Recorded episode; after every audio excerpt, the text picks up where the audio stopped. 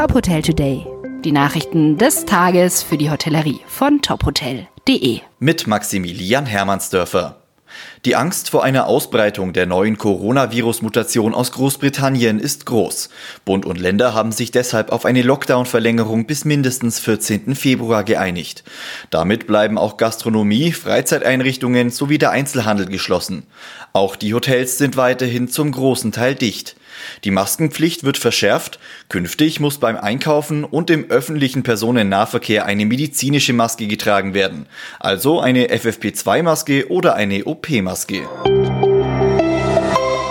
Die Bundesregierung will bei den Corona-Hilfen deutlich nachbessern. Bereits vor dem gestrigen Bund-Länder-Treffen sagte Wirtschaftsminister Peter Altmaier, wir werden in den nächsten Wochen, weil es vielen auch äh, schlecht geht und sie verzweifelt auf die Hilfen warten, nochmal in einer zweistelligen Milliardenhöhe helfen müssen. Und wir wollen, dass es unbürokratischer geschieht. Wir wollen, dass es schneller geschieht. So sollen die Zugangsvoraussetzungen vereinfacht und die Förderhöchstbeträge für Unternehmen und Solo-Selbstständige angehoben werden. Außerdem will der Bund die Abschlagszahlungen spürbar erhöhen. Knapp zwei Drittel der Deutschen befürchten, dass zahlreiche Restaurants das Jahr 2021 nicht überleben werden. Das hat eine Online-Umfrage von Lightspeed ergeben.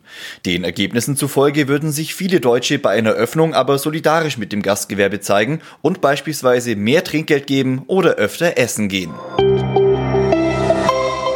Das Quellenhof Luxury Resort Passaier in Südtirol hat einen Teil seines Resorts renoviert.